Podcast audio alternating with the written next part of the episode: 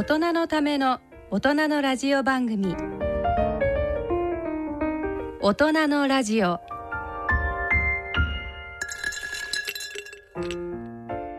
坪田和夫です。こんにちは西澤邦弘です。こんにちは久保田恵里です。この時間はご機嫌をテーマにお送りしています。はい。で10月となって私たち久しぶりに3人で。半年ぶりぐらいにねみんなでスタジオに集まれたと半年ぶいうりぐらいかな、ね。そんなに？いやでも本当にあの坪田先生たまにお仕事で会ってるんですけど、ええ。西谷さん本当久しぶりに来てね本当ですよ。もうこんなパパーティションはあるけどね。ねあのこんな近くでお目にかかれて光栄ですなんかって日常が戻ってきたようで嬉しいね。ねでも一方本当に変わらないででほしい。本当ですよね。一方でまた感染増えてきている話もありみたいな。そうですよね、まあでも気ををつけて引き続き、はい今日はなんかこうスタジオになんて言うんでしょうこうパーテーションが立ってですね。ね、うんはい、私たちの間はちょっと隔離されてるんなですけど。んかちょっとだけレイアウトが変わってるっていう。でございます。はい。で10月となりましてですねこの間私はその大坂なおみさんのやっぱりすごかったねですすごかったですね。あれさやっぱり神様が味方したんだろうね。やっぱりあのなんていうの黒人の差別に対してあれだけしっかり言ったじゃん、自分棄権もしたじゃん、うん。あのまま棄権がねほら大会委員会の方でちゃんともう一回復活させたからよかったけど、ええ。あのまま行っちゃったら優勝なかったんだ、うん。ああれま一つ前の。一つ前の試合ですよね。あそうそう一つ前のやつ、はいそう。はいでもあそこで終わっちゃってたから、そうですよねいやだからねすごく僕はなんかしっかりしてんなと思って。うん、あとなんかまあ、うん。あのね彼女メンタルがこうゆ弱い時もあるとかって言われてたけれども、なんかやっぱり、ね、決勝戦なんかだってあれ結構一方的な試合になるのかなって感じでしたからね。あいい。一つ目ロスとしたから。ね、第一セットね。ね。うん。でもなんかやっぱりね。うん、あのマスクをして出ていったことでやっぱりそのなんだろういろんな黒人の人たちにに一緒にこう負けたくないみたいな、ん。そういう思いが後押ししたのかなとか思って、うん。やっぱりいろんな思いで最後のねあの記者会見とか見ると感動的でした。考えるべきなのはあなたたちでしょっていうねあのメッセージもねうん。本当になんかあー人間的になんかすごく大きくなってるなっていうね。応援したくなるよね、うん。本当ですねいや誇らしいですね。ね誇らしい、そういう人に私たちもなりたい。そう。まだ22歳だけど、ね、俺たちがなこと言ったらなんかお前に言われたくないってそうですけどね。いやー。ねなんかでもこのなんか1ヶ月で面白いことは坪田先生ございましたか？いやあのー結構ね論文が進んでまだあれだけどさっき西田さんと話したんだけど、え涙の論文ネイチャーにまだあのエディターズキックスでねすぐ出出すじゃないですか論文を。出すと普通に3日でネイチャークラスになると「はいダメですリジェクト」って来ちゃうんだけど 今あの読みたくもないみたいな。そうで体制 我々私たちの最後のねまだちょっと、えー言えないけどその波、えー、2週間引っかかってるから、うん。なんとかねじゃあ取んないかなって思って。いやー通ったらでもねその今は言えないけど非常に面白い論文ですもんね。面白い論文ですよ。あの絶対ねあの視聴者の皆さんもねあの聞きたいと思う内容だった。っていうなんか引っ張ってしまうすいません。なでもそれが一番大きいです。なるほど。私はですね、なんか突然あのバーチャルリアリティの、うん。あのなんでしょうプログラミングの学校に通い出したんですよ。また学校？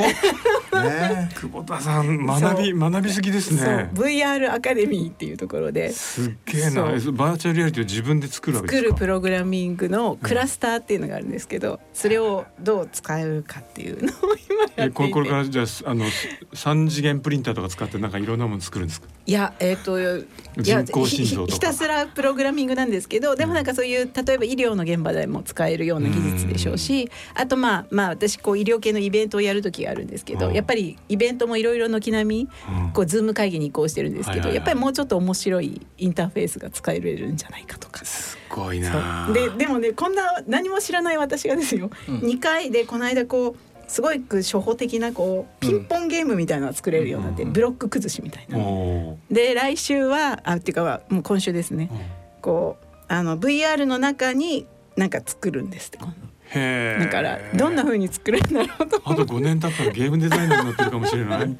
でもそういう学びの人ってすごいね。すごいですそね。う。いやもう、うん。でも皆さんすごい早くってでこの多分おばさんどっかでつまずいてるんじゃないかと思って。あのティーチングアシスタントの方がこう横にずっと立っててくださるんですけど。いやなんか感動しますいや。いろいろ面白い。そう。そう。それが私はいこの1ヶ月楽しかった私はあのついこの間あの27日の日にあの高カレ医学会との総会と一緒にね、うん。見た目のアンチエイジング研究会ってまあそんなのあるのって思えるねあのリスナーの方もいらっしゃるかもしれないですけど見た目は実はアンチエイジングで重要だってことをね研究している先生たちの集まりがあって、そこでちょっと発表させていただいたんですけどあのやはりちゃんと追い込んでいくとその見た目をしっかり評価することで、うん。えーつまり先生医療的な指標になるんじゃないかとでそういうのちょっといろいろなあの研究見てたんですけどやっぱり面白いなと。一時期あのなんですかねこの耳たぶのですね、うん。切れ込みがあの動脈硬化と関係あるっていう、まあ、それはかなりもう論文がね、うん。出てますけどあの実際にこうあの見た目をですね若い時期からちゃんと追っかけてるあのニュージーランドのですねコホートがあるんです。でそのチームが何回か論文発表してきてるんですけどあのこの間あの20代から追っかけてて40歳の時にしっかりとその DNA のメチル化っていう、うん。まあその変化ですね。そこを見といてまた追っかけたらやっぱりですね若い時期でもその体の中に置いてくる人たちは一番その見た目のですね指標が他の指標に比べてあの老化が激しいっていうのが出てて、うん。だからやはり何らかやはりもっとこう追求していくポイントがありそうだなと。昔ねあの見た目の双子のスタディでね。そうですね。オランダかなんかでしたそう有ね名でしたけどやっぱり見た目っていうのはうん。中を、その中のね、ええ。ー、といろんなエイジングを表してんだね。と思いますよね。うん。そのオランダの研究もねあれ一卵性ソーセージ見たら意外と変わってなかったっていうのもあれあったんですよ。うん。だからなんでやっぱりもしかしたら遺伝子要因の方が大きいんじゃないかって言われてたんですけど、やっぱそれ以降の研究見てるといやどうもそうじゃない。うん。ちゃんとこう生活因子がうん。かなり老化に現れるし、なんかお顔に出ると。うん、なんかやっぱり喫煙と飲酒が激しかった、うん。もうその中毒だったような、うんうん。あの双子。はい。でそうじゃない人は普通なのに、うん。やっぱり中毒だった方はすごい確か顔になる。にすごいですよね。確かにね、うんだからうん。全然違う。こんななってましたよね。違うものになるんだなと。わかんないかもしれないけど。ちょっとこん。なんですよ俺飲酒だけ皆はなんか外してほしいんだけど。私もいつもそう思います。わ私もです。ねまあほどほどにするんで何とか勘弁してくださいって言いたくなるんですけど。すいません。そうね。そうそんなことがあってなかなかあの私もちょっとここのとこ勉強できてよかったです、うん。はい。ということでそれぞれにあの学びの多い9月だったということで、はい。10月も楽しくいきたいと思います、それでは大人のラジオ進めてまいります。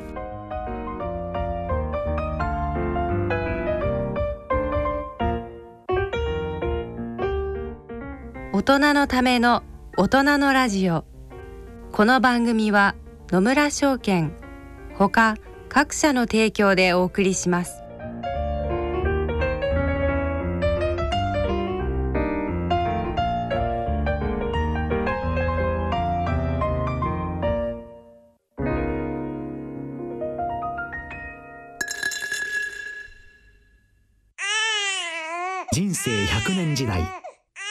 人生をどのように生きていますか？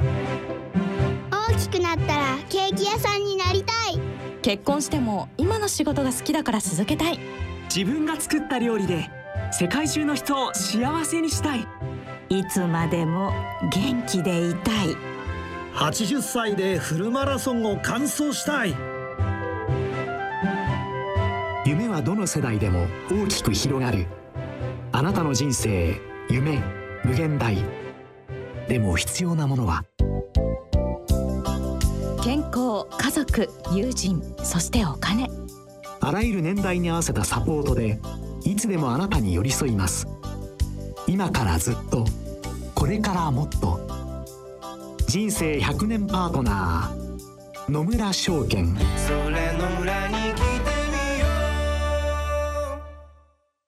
大人のラジオはい、えー、健康医学のコーナーです。このコーナーではユニークな論文医学会の話題などについて紹介してまいります。えっと10月今日2日で来週先生目の愛護デーということで、もうやはりね、眼科の坪田先生としては、一番お忙しい好きかもしれないですけれども。そうですね。ちょっとねせっかくですからそのあたりのおホットな。あじゃあまず目の方からいきますけど、目の方だとこれね目って言ってもその目の本質にかかんないんだけどうちから出た論文で結構面白いので紹介しちゃいますとタイトルがね「ノクターナル・ラゴフタルムス and Sleep Quality in Patient with Dry Eye Disease」って言って、何かっていうとノクターナルって寝てる時、ええ。ラゴフタルムスってね目を開いてるっていうたまにいない目開いてる人。怖い。怖い人がいますよね。ガーって目開いてて、うん。であれさえなんか乾かないのかなとか思わないい？や乾いてんだろうなと思うんですけど 目目薬さしてやりたくなり見えてないのますよねかなも思います。思うよね、うんあれこううんあれ見えてないいやんですか？見えてないなんでですか？神神経意識がないから。面白いこと言うねだから脳が のまずね 2, 段階あって脳が寝てたら見えないわけですよだって脳が、ねそうかそうか。しあの電源オフみたいなことですね。そうそうそうでも目が目も寝てんのかもしれなくて目の寝てるっていう概念はまだないのだからそれはあのうん。僕たち今研究しようとしてる。あでも代謝が変わったりとそう変わかってるかもしれない。血流とか、うんうん。で今回は目を開けてるっていうのは今まであのどうやって研究アプローチしようかと思ったのがなかなかできなくていろいろ介護施設に行ってあの空いてる人がどのぐらいいるのか調べてもらったりとかしたんだけど。どのぐらいいたんですかちなみに。いやこれはねできなかった。それでこれはねこ今回の研究はあのウェブサーベイなの。あでドライアイの人人のクエスチョネアと、えそれからあなたは目が開いて、えー、と寝てると言われたことがありますかっていうような質問をした。あそしたら結構いるんだよね。でその人がドライアイと関係してるっていううん。論文で、まあ最初プレリミナリーなんですけど、えー。やっと出まして。だからーまあわかるけど、うん、うん、まあ当然な気もするが点々点ななんで開いちゃうんですかね。あそれはねいろんな考え方があって一つは交感神経が優位。だから興奮してると開くって言われてる。一つは。あじゃあ同じ人が毎回空いてるんじゃなくて？いや同じ人が空いてんだけどある時期に開く。だけどずっと空いてるわけじゃなくてこう空いてる時と空いてない時がある。例えば夢見る？仕事が詰まってるとかあの、うん。試験が近いとかうん。競技会が近いとうか、ん、そういうこともあるしえーそれからあのレムスリップって知ってるでしょ、うんはい。ラピッドアイブーム。はい。はい。はい。で今その時に僕たちが興味持ってるのはその動くにはさやっぱり潤滑剤がないと動けないじゃない。うん。っていうことは涙が出ないと動けないはずじゃない。うん。ところが、えっと寝てる時って涙が少しシャットダウンされるので、それとの関係がどうなってるのかを今調べようとしてる。うんあもしかしたら動かして出してるんじゃないそうかそうそうだからレムムスリープの時はまあちょっと出てるんじゃないかとかなるほどねだから寝てる時にえー、とだから夜の目のサイエンスっていう夜の目なんか面白いな。は いそうそうそうだから今までの眼科学は昼の目のサイエンスだったんはいですよ。はいはい。で夜寝てるから関係ねえだろうと思ってたけどあそうじゃなくて今夜の目のサイエンスっていうのは慶応大学の眼科が提唱し始めてるのは、ーえ。こういう目が開いてるんじゃないんですかとか夜の方がはああの眼圧が高くなってるんじゃないんですかとか、えっと、目を枕に押し付けてるとこのフロッピーアイリッドシンドロームつってうん。まぶたがだんだん緩んできちゃってあのドライの原因になるんじゃないですかとか今まで夜の目ってあんまり注目されてなかった。うん。で特に最近思ってるのは夜寝る時にこれ前話したかもしれないけど、え明るい光をちょっとでも例えばお手洗い行く時に受けちゃうと、うん。その後のその覚醒が起きちゃうんですよ。ーうん。だからやっぱり夜お手洗い立つ時はうん。絶対目をつぶって行った方がいいんじゃないかとか結構危ないですね。危ない。危ない。こけて。おおしっこが飛び散ったりする。あうんでも飛び散ってでもいいい睡眠をとった方がいいんじゃないかっていう。あとなんか明るい部屋で寝ると何か起きるっていうのなかったでしたっけ？前ねあのそれ禁止があの子供になるっていうのもあったしだ。から明るい部屋で寝るとやっぱりクオリティが下がるうんまあ、っていうのは、基本的に睡眠は絶対浅くなりますよね。そうそうそう。んそれがまあブルーライトの OPN4 っていうノンビジュアルフォトリセプターなんですけど、いや今週さちょっとあ今月か。ちょっと一つ紹介したいんですが「ネイチャー」のアーティクルにその我々のコラボレーターのリチャード・ラング先生がねこれシンシナチの先生なんで「Violet Suppression of Thermogenesis by OPN5 Hypothalamic Neuron」っていうのを出した。のうん。これどういうのかっていうと OPN5 って僕たちがすごいはい。注目してるバイオレットライトによって刺激されるうんノンビジュアル。だから、えっと見るためじゃない非視覚系の光受容体なんですが、はい。これがねネズミのその体温調節に関係してるっていう論文で今ねどんどんノンビジュアルのその光受容体の機能っていうのがうん見つかってきてるんですよ、うん世界中で。はい。でこれは OPN5 のその一つ。うん。うんでこれはうん。そのお海馬の中にあるんですか？えっと海馬じゃなくて、えー hypothalamus だから脳下垂体。あ脳下垂体の中にあってでそれとまあこのリスナーの方々バイオレットライトの話はこの放送で何回も聞かれてると思いますけど、うん。まあ近視にねうん。関係があると、うん。今回は近視に本来はその予防するようなバイオレットライトが全く違う働きを持をっているしてたってといいううことですよね。で最近あのちょっとまとめて言うとバイオレットライトって OPN5 といはい。う光、あの受容体を介すんだけど、うん今まで、えー、と見つかってるのが我々が見つけた、はい。えー、と近視を予防するでしょ、うんそれからラッセル・バンゲルダっていうあの、シアトルの先生たちが見つけた髪の毛のうん。成長と関係しますよ、うんうん。面白くない？ヘアフォリックのところに髪の毛が伸びるようになるそう伸びるのにそういうのが必要だって言って。る、それから目の目のサーカディアンリズム、うんうん。体全体じゃなくて体全体はブルーライトなんだけど、うん。目のその体内時計はうん。バイオレットライトで起きてますよ。うん。それから同じリチャード・ラングのグループが OPN5 は目の成長子供から学童からずっと大きくなるのに、えー、と OPN5 というのが必要ですよっていう、うんうんだから結構いろいろと探されてきたんだけど、うん。結構目の関係の方が多いね。そうですね。ね。うん。まあ目。髪の毛はちょっと僕もドキドキして聞いてましたけど。そうだね。やっぱ当てたいな。そうだからそう彼の考えだとだから外にいた方が、うんうん。まあ毛が生えると。なるほどね本当ですか？よよくでもなんかほら直射日光当たるとあのハゲるぞとか言われて帽子かぶって蒸らして抜けちゃうとかあるんですけど そうかえーそう、だからむ蒸れてはえっ、と毛が抜けるんじゃなくて 日が当たんないから抜けちゃうの まず当てた方がいいってことですかねっ。ていう考え方よね。まあそうですね。うんでとにかくこの論文のすごいのはええ OPN5 って今まであのなんていうの UV とか言われてたの。みんな UV、UV したの、うん。そうですよね。リチャード・ラング先生にね、ええ。これバイオレットライトだからちゃんと見えるでしょ見えるでしょって言ってたらちゃんと「ネイチャー」の article のタイトルにちゃんと「バイオレットライト」って出てきたのでつまり、えー、紫外線ではなくてあくまでもそのバイオレットライトだったえらい満足してる。自分が書いたんじゃないんだけど、共著者でもないけれどでこので内容自体は、うん。結局そのバイオレットライトがうん。脳下垂体の、うん。えー OPN5 をうん、にこう interact してそう何が起こる？そえそれでそれによって、えー、と brown adipose tissue。お褐色脂肪細胞ね。色脂肪さ細胞の、えを活動を少し抑えるんですよ。バイオレットライトを浴びると？浴びると。だから体温を少し下げるの。なるほどあじゃあそれは暑いと思うっていう。で逆にバえー、と OPN5 がないノックアウトネズミだと、ほどうんうん。体温がちょっと上がってる。へえでそこにバイオレットライトを当ててあげるとえ体温が下がる。え下がる。その時に目を閉じておいても下がる。うん。でだから脳のその、なんていうの、えー脳に直接行ってんだろうっつってこの人たちすごくて最後脳の中にバイオレットライトが本当に行くないのかなっていうの supplement figure の ten でねそれをちゃんと測ってんのね。へえでねちゃんと行くん行くんですか？行くの。結構行く。えそれはいや目から経由していくんですか？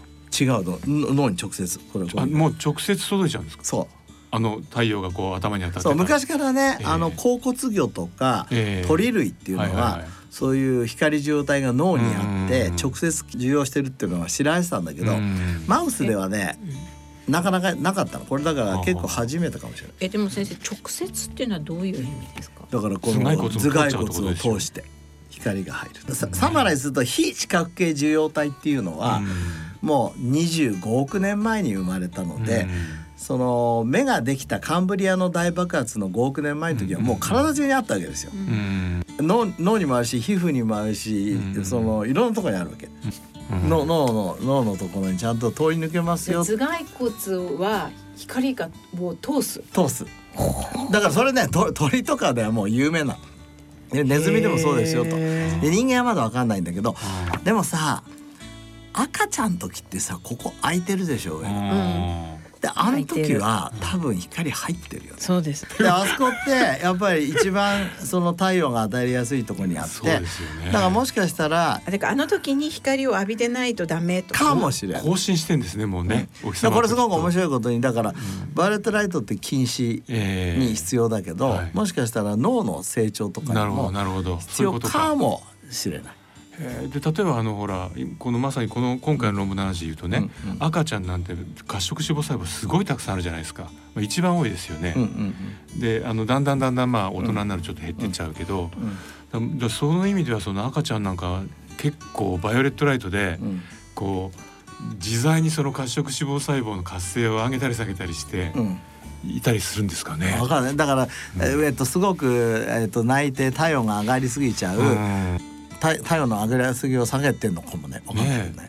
だからなんとなく今までその褐色脂肪細胞ってね我々のこう大人の世界に出てくる時はうん。もっと活性化してエネルギー使おうよっていう大体そういう文脈で出てくるじゃないですか。いやもちろん使使った方がいいんでしょうけど、えその過剰なはあの活動は良くないんじゃないかというようなまあロジック。えだかまあらそのそれを適正な状態にしてるってことですそうだね。ね。で本来のまだ意味は分かんないですよ。だだけど、うん。僕はこれすごいなと思うのはやっぱ OPN5 というのがやっぱり一つの機能を持ってると、うん。でこれからどんどん見つかってくると思っと。うん。あのペコ赤ちゃんのペコペコはですね、はい。大専門。あ大専門。そう。だそうだ。だあのちょっとなんかあの好きができそうな名前ですよね。そう大専門で2歳半ぐらいまでに閉まると、うん結構長い間ペコペコしてるんですね。そうだねだからなんかなんか怖いけどあれねそう言われてみちょっるととあの今度調べてくるね大専門のところを光が通るのかいなと。うん通りそうですけどね。だってあい隙間があるんですからね。でもねその確かにある波長は通るわけですよね。うん、通るんだろうね。うんだから頭蓋骨がどんな波長を通すかっていうのを調べたらいいんじゃないですか。それそうそうそれがだからこのネズミを調いやべた。いやだから人間でもだから かあの骨どこかから借りてきて。そういう研究ないんですかね。わかんなんかありそうです。調べてみたらね。だからそういうまああののの目 目が目だけで目だけが光を見てんじゃないよっていう大きな流れ。ね骨を、ううんん、波長を通す骨シリーズ。脳面白いですよ脳でね。光を見ています。うん面白いよね。いや波長って言えばねそういえばね、えーっとやはりガンマ波領域の30ヘルツで、えあのー脳のこう刺激するとですね失語症の人のなんかあの音処理障害が軽減したなんていうのが出てたんですよ。ああそれえっ、とちょっと待って読もうと思って読めなかった。結構ちょっと説明して。あのですね、えー非侵襲的な電気刺激ですよねもちろんね。うんうんうんそれで、えー、まあ失語症の人にですね、えー、20分間、えー、系統外交流刺激うん TACS っていうんですかね。うんでこれをあの行うとですね失語症グループの音韻処理と読み取り精度が即座に改善したっていう。いやこれもだからまさにそのやはり脳の中に波長をあっていう話じゃないですか。面白いね。面白いですこねれ。だからその30ヘルツっていうのはまあこれガンマ波なんだけど、えあの前もちょっと言ったかもしれませんけど MIT のリーヘイツアイのグループはえあれ40 40ヘルでしたよツで、ね。はい。えーアルツハイマーを予防するという研究してますけど、アミロイドベータが消えるかもしれないという消えるというか蓄積しなくなる、ええ。あまあそうだ。消えることもある、うん。あのーだからそういういろんな脳波を誘導して、うん。えー、と病気を治したり病気を予防するっていうのはこれから流行りかもね。ねブルーライトを浴びるとその例えばディプレッションあのうつ病の予防になるとか言うじゃないですか、うん。ああいう時は視覚からなんですか？それはもう脳からなんですかね？あれブルーあれは視覚。視覚あれは視覚なうん。あれはブルーライトというあ何？明るい光で、うん。えー、と覚醒するのとあとブルーライトは OPN4 という。さっきのバイオレットライトは OPN5 だけど、OPN4 という非視覚系のあのフォトリセプターを介して、一つはサーカデンリズムが良くなる。でももう一つは最近そのハーバネル核っていうところね脳の、うん。直接行って、うん。えっと、メモリーと気分を変える。直接、っていうことも分かってきたので非常に面白いで面白い。すね。でさらにだこれちょっとあの、えー最近出たのがこの夜ね、その逆に、えー、と夜そのブルーライトを浴びちゃうと、うん。サーカディアニズムが狂崩れるっていうパスウェイじゃなくてですよ、うんうんえー、と直接脳にパ働きかけてディプレプシブだだからうつ病的なものをネズミで出すっていうのはこの間ネイチャーニューロサイエンスに出まして。つまり夜あの iPhone とかをずっと見てるとそうう。つ病になるかもしれうつ病ないなのかもしれないっていうの。だから夜夜俺前さ僕あのサーカニズムん。がね、あええ。崩れてスリープのクオリティがあの壊れるの嫌だからもう夜8時以降コンピューターやりませんとか言ってたじゃん。はい。まさにいいんだよそれ、なるほどね。で夜見てるとま違う回路だったってことですよね。そうそうそうディプレプシブになっちゃうっていうの。まあ人間では証明されてないけどうん。もしかしたらあるかもしれないでもまあ注意するに越したことはないですもんね今ね。ついついあのそうじゃなくても昼間から画面見つめてる時間皆さん長くなってるだから昼間はまだだいいとしても100歩譲っていいとしても夜はうんやめた方がいいよね。ですね。だからやっぱり改めてあれですよね。ひ人っていうか動物はお日様と一緒に起きて日が沈んだら寝てたっていう原点に戻るわけですよね。そう。だからそそこのその、うんよく生活にいいこととかいうちょっとしたことが本当に大事だっていうことがね。分かってきた。いやでも今日の坪田先生の先ほどの論文とか伺ったらやはりその子供の外遊びってうん。目を守るだけじゃなくて、うん。おつむのね上からこうこうなんですか褐色脂肪細胞をコントロールしたり、うん。そのねデプレッシブにならないようにあのメンタルを強くしたりやっぱすごい多様なやはり機能がありそうですよね。絶対そう思いますね。それで今アメリカでえっ、と屋外授業をちゃんとやりましょうっていう、うん結構ホワイトペーパーが出たんですよね。えーアメリカでうんアウトドアラーニングっていうアウトドアラーニングコミっていうのができコミッティっていうのができて。えアウトドアラーニングがいかに大切かっていうのが書いてあって、でそれを実際に導入する時の注意点とか、うんそれはあの学校のファシリティでいいんですか？学校でいいし自然に行そうったり。うん学校でいいし、うんお庭でもいいお家のお庭でもいいし、でもその時にほらリスクもあるわけじゃないですか。うん。でリスクとでもそのベネフィットのちゃんとレーションを考えて親御さんで質問が来たらこう答えろとかもうすごいマニュアルになってるので面白い世界になってきました。すごい。日本はじゃあまたあの昔の青空教室。復活ですね。青空教室ということで、ね、はい。秋になっていい季節になってきたので、ね。ぜひお子様連れで外に行って、う。ん頭のてっぺんもちゃんとそう大専門を通してて赤ちゃんは直接光を 脳に注入。あべようあべよう。はーい。はい。ということで健康医学のコーナーでした。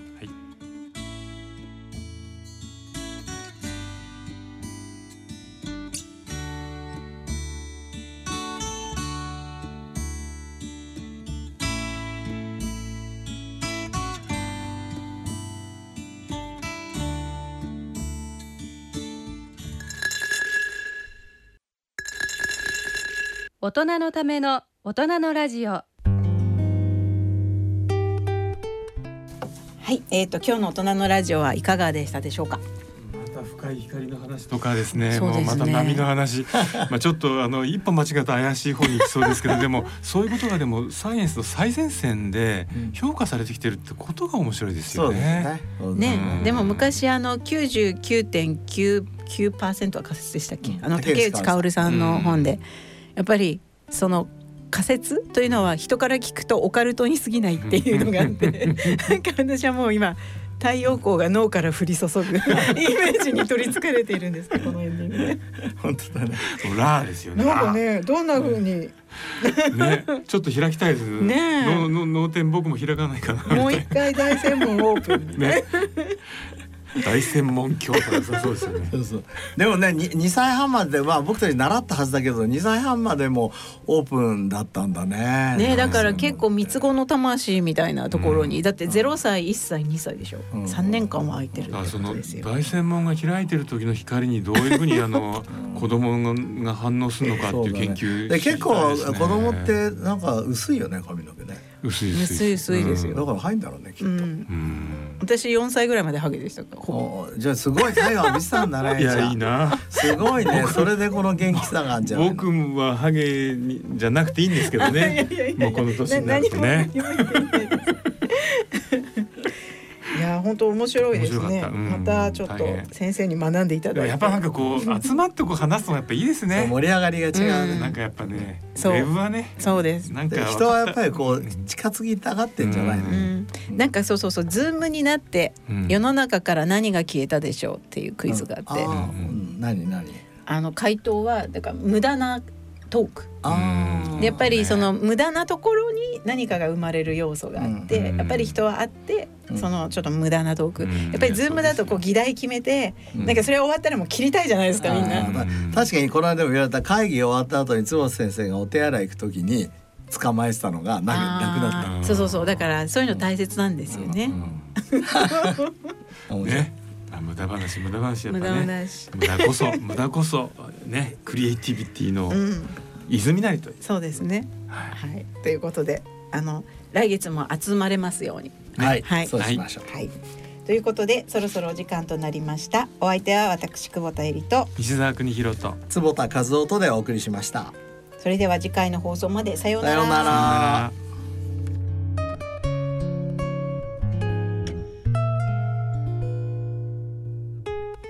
大人のための大人のラジオこの番組は野村証券ほか各社の提供でお送りしました。